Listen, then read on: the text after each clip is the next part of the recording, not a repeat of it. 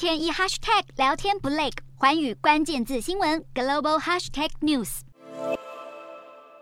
北京市才刚放宽防疫措施，疫情却似乎又卷土重来。北京人口最多的朝阳区爆发酒吧群聚感染，密切接触者超过六千人，接触者多，传播链复杂，很可能再度爆发大规模社区传播。因此，当局已在九号宣布，朝阳区全区各歌舞娱乐场所、网咖暂停营业，也针对全市酒吧、卡拉 OK 等场所展开严格的防疫检查。原本即将恢复复营业的北京环球度假区也宣布取消重启园区的计划，继续关闭到另行通知为止。而如今，北京许多地方的住宅区也进入小区封锁状态，要求居民足不出户。北京七号才好不容易松绑防疫，恢复餐厅内用，如今本土疫情再烧起来，全市两千两百万居民恐再现疫情阴霾。